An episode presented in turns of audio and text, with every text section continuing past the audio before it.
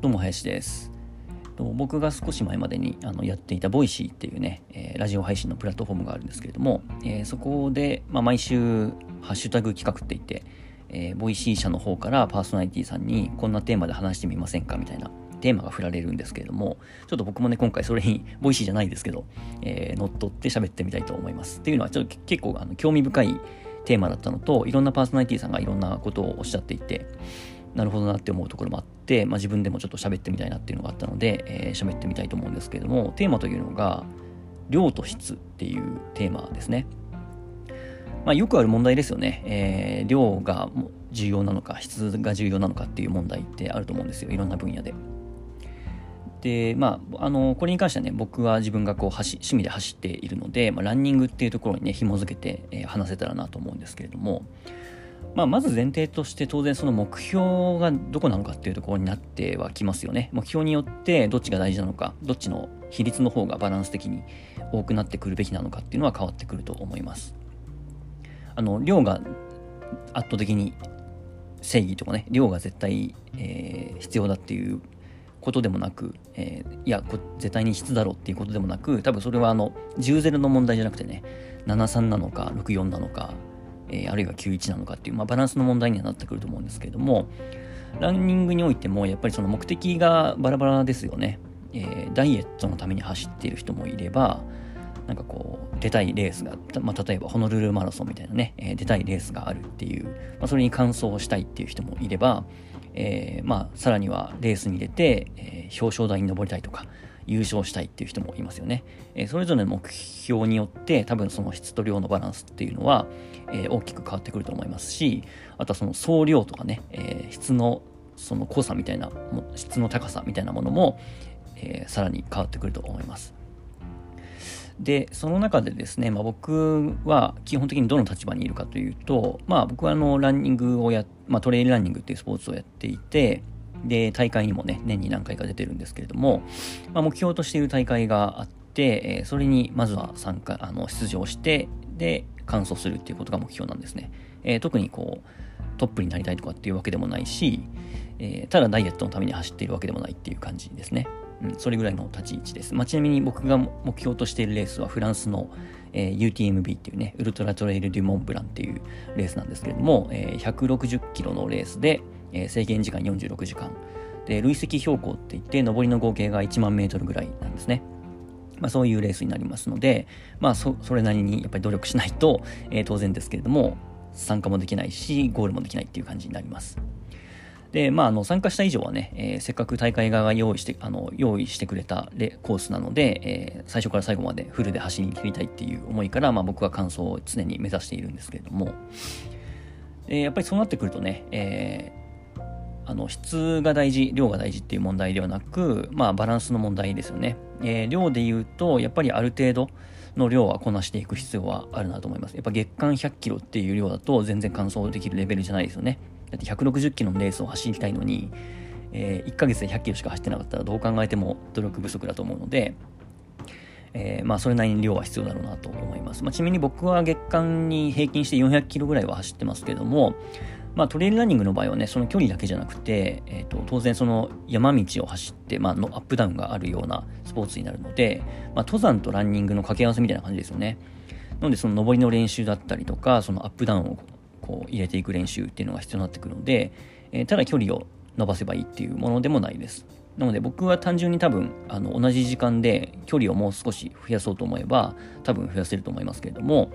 えー、まあ、距離だけじゃなくてねその山の練習をするとなるとどうしても同じ時間でも、えー、よりハードになるので短い距離で、えー、内容がハードで、まあ、上り下りが多いっていうような練習内容になってきます。なのでそこに関しては質も関わってきますよね。うん、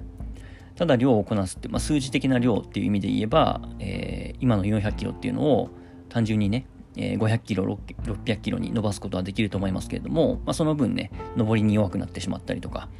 えー、こう山道のね、こう凸凹に対応できなくなってしまったりとかっていうデメリットもあるので、えそこは質が下がってくるっていうことですね。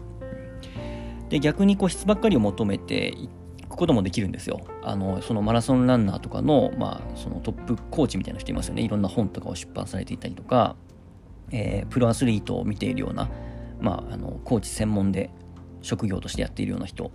にこう弟子入りすればかなりね、え、クオリティの高い練習っていうのを限られた時間でできると思うんですけれども、ま、だからといってね、えー、その160キロのレースの完走を目指すのに月間100キロでいいかって言ったらそうでもないっていうことですよね。なので、やっぱりある程度量は積んだ上で、えー、さらに質も高めていく必要があると。なので、まあ、その辺は目標によってね、えー、変わってくるかなとは思うんですけれども、で、先日その、さっき言った Voicy でね、えー、僕がいつも聞いている田中恵子さんっていう、えー、英語コーチの方がおっしゃっていて、なるほどなと思ったのが、えっと、まあ、その質がね、えー、あんまりこう量を増やしすぎると、その質が高まっていかないっていう、まあ、その余白だ余余白が大事だっていう話をされてたんですよ。で、なるほどと思って。でその質をある程度こう高めていくためには、そのやっぱりね、量をパンパンに詰め込んでは、えー、その余裕がなくなってしまうので、えー、質がね、上がっていかないみたいな話をされてて。で、この話を僕のそのランニングの方に置き換えてみると、まあ確かにあの同じようなことが言えるんですよね。つまりその量をパンパンに増やすっていうことをやっていくっていうのはどういうことかっていうと、まあ、毎日あの休まず走るとか、えー、僕で言うならばさっき言ったようなね、えー、月間の走行距離を400キロから600キロに上げるとかっていうことがまあ量を増やすってことですよね。でそうするとまあ当然ですけどもこう怪我が、怪我のリスクも高まりますし、まあ、ロードを走るっていうのはね、足にこう、硬いアスファルトの上を走ると、足にも負担がかかるので、えー、まあ、さらに距離を伸ばすっていうと、怪我のリスクっていうのが高まります。あちなみに、トレイルランニングってね、山道走ってるんで危ないって思われるかと思うんですけども、あの、上り下り、あるいはフラットなところで、えー、使う筋肉がね、それぞれ違ったりするので、意外とね、怪我のリスクっていうのは、ロードランナーよりも分散されると思ってます。これはトライアスロンとかやってる人が、あの、その練習のしすぎで怪我をするっていうことが割と少ないっていうのもその一つだと思いますね。あの、まあ、自転車で転んで怪我するとかっていうのはあると思いますけども、うん、あの、一つの場所にやっぱ疲労を蓄積させていくっていうことが、あの、怪我のね、えー、まあ、特にエンデュランス系、持久系のスポーツの、えー、怪我の要因の一つに、まあ、挙げられるので、えー、ずっとロードばっかり、硬いアスファルトの上、平坦な道ばっかりを走っているよりも、意外とね、え山に行って、えアップダウン、えフラットっていうのを織り交ぜていった方が怪我は少なくなりますね。はい。まあ、ちょっと話それましたけれども、まあ、そんな感じでですね、え、ー、とまあ、えー、量を詰めすぎると怪我のリスクも高まるっていうのと、あとは自分の体の声を聞くっていう、まあ、ちょっとね、えー、キザっぽい言い方ですけれども、これもやっぱ大事な要素ですよね。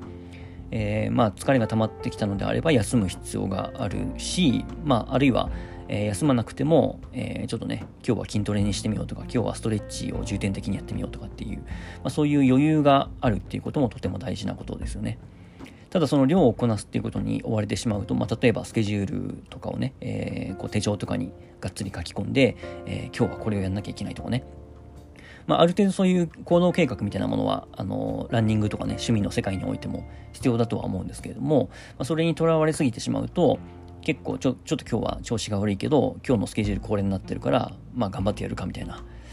まあモチベーションが高いのはいいことですけれども、えー、それにとらわれすぎてしまうとね、えー、自分の体のその日の声っていうものにこう耳を傾ける余裕がなくなってしまって、えーやっぱりこう質が落ちていくっていう、まあ、そこにつながっていきますよね。うん、なので、まあえーと、大事なのは量が、えー、量が全てっていうことでもなく質が全てっていうことでもなく、まあ、どっちもねいいバランスでなのでまああえて数字にするとなればするとすると、まあ、さっきのね、えー、余白っていうところもねあえて組み込むとするならばそうですねまあ量が6質が3で残りの1が余白っていう感じですかね。うん